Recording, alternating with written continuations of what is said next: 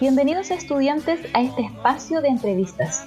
Soy Fabiola Hermosilla y hoy nos acompaña Camila para hablar de la evolución de la percepción social y cultural del cuerpo a lo largo de la historia.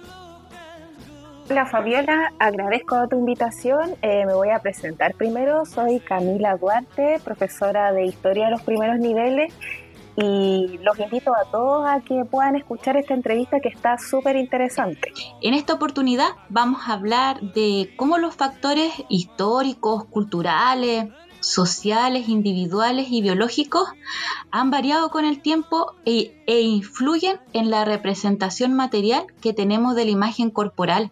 Entonces, a raíz de esto, vamos a hablar de cómo es en la actualidad esta imagen corporal. Eh, mira, Fabiola, hay que partir explicando que todas las personas contamos con una imagen personal formada por diferentes aspectos, que incluye las características psíquicas, físicas y por supuesto estéticas. Por ejemplo, la apariencia general, como el maquillaje, el corte de cabello, los colores predominantes en el vestuario, las fragancias que utilizamos y accesorios. Esta imagen personal es en primera instancia una comunicación acerca de nosotros y está muy ligada a la autoestima. Y la autoestima es el sentimiento valorativo que le entregamos a nuestro ser en su totalidad, incluyendo los rasgos corporales y mentales.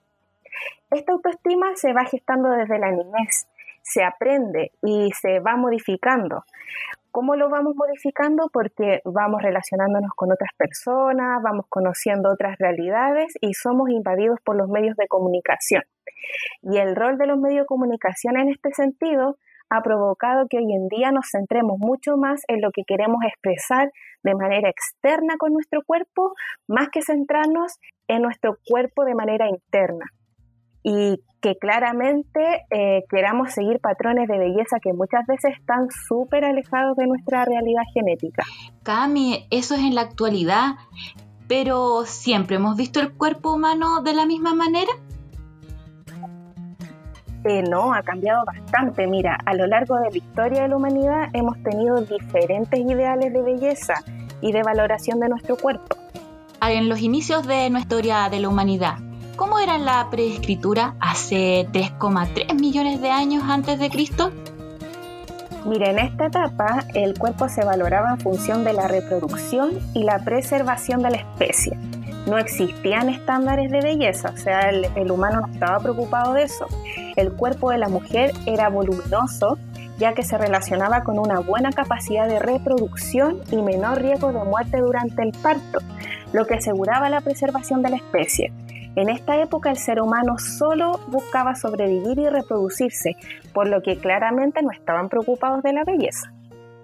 Claro, y avanzando en la historia de la humanidad, en la cultura egipcia, desde los años 3150 a.C. al 31 a.C., ¿cómo era?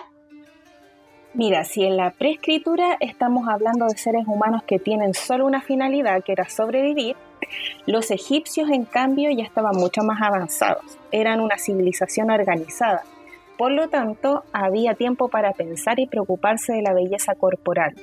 En el antiguo Egipto, el cuerpo era considerado como un símbolo de armonía y perfección.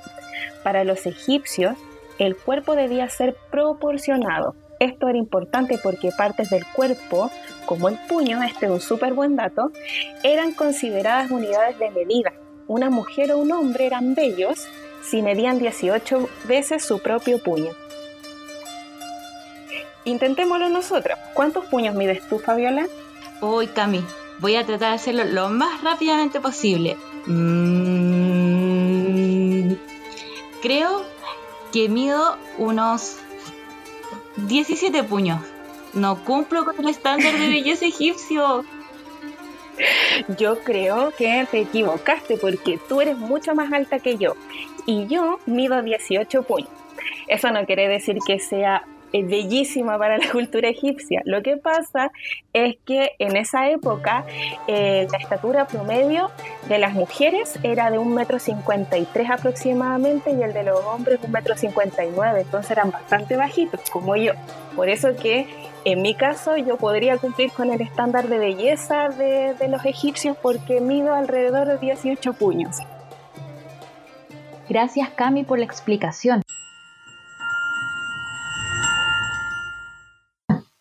Ahora, atención estudiantes, los desafiamos a medirse usando el puño. Comparte tus respuestas con nosotros. Y ahora seguimos con los egipcios. Entonces, ¿los egipcios tenían estándares bien marcados de belleza? Sí, mira, aparte de las proporciones, los egipcios apreciaban a las mujeres delgadas con pechos pequeños y con caderas anchas. Solían usar pelucas y cosméticos. Y las mujeres egipcias incluso se afeitaban las cejas y se ponían cejas postizas.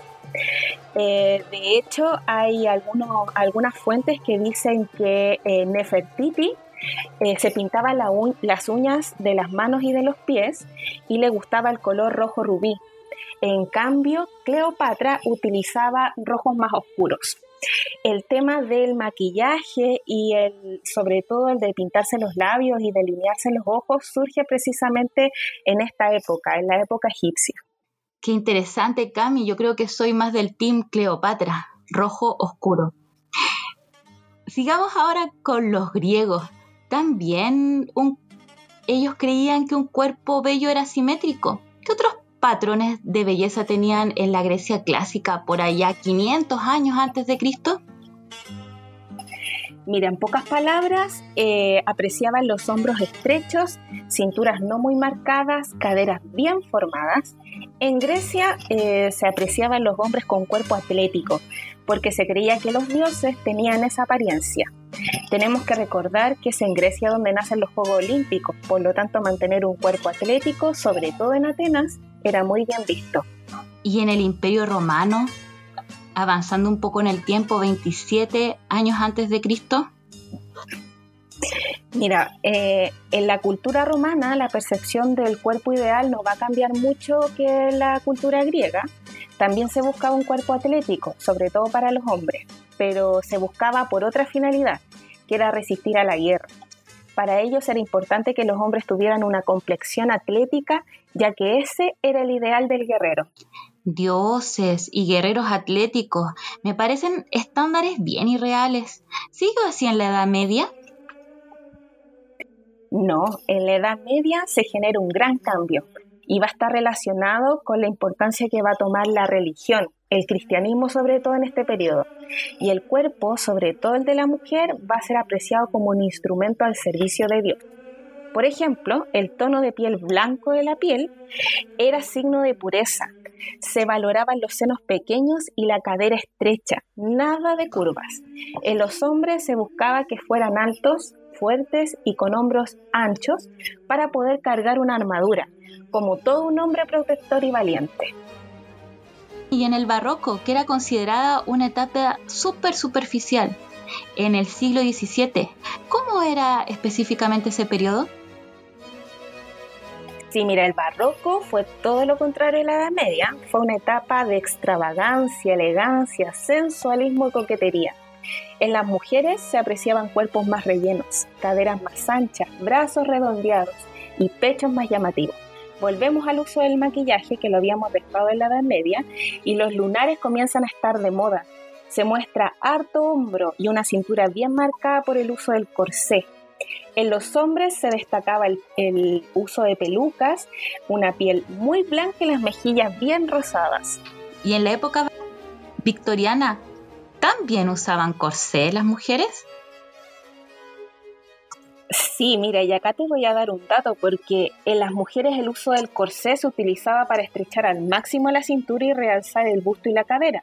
Y su uso va a provocar muchos desmayos e incluso la muerte por deformaciones del tórax, que terminaban comprimiendo los órganos intratorácicos. Fue una técnica bien dolorosa para lograr aparentar una imagen corporal. Me llegó a doler. ¿Las cinturas estrechas también eran un ideal de belleza de los inicios del siglo XX o no? Sí, el estándar de belleza de esa época fue muy influenciado por las llamadas chicas Gibson.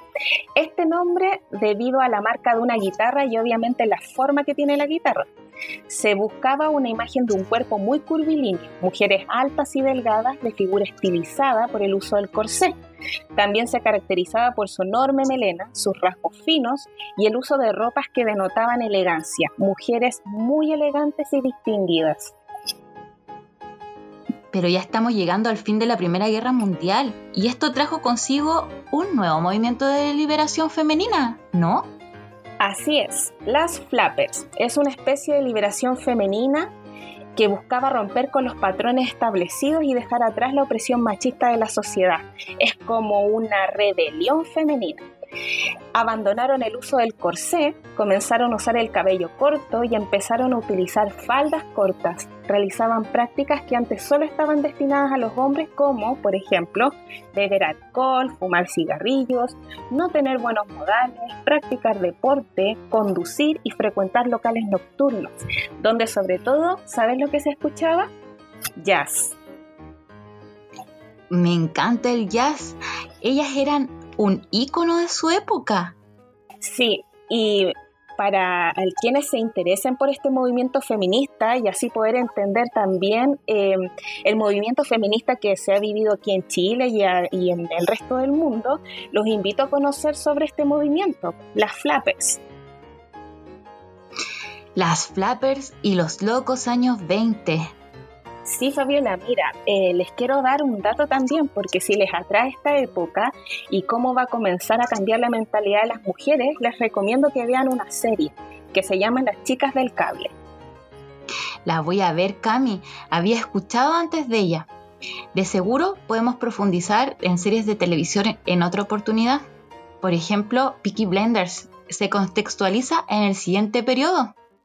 Sí, Fabiola, y aprovechemos de dejar a los, eh, los estudiantes la invitación abierta a que hagan sus recomendaciones de diferentes series que nos pueden invitar a conocer diferentes etapas de la historia y que las manden al Instagram del colegio.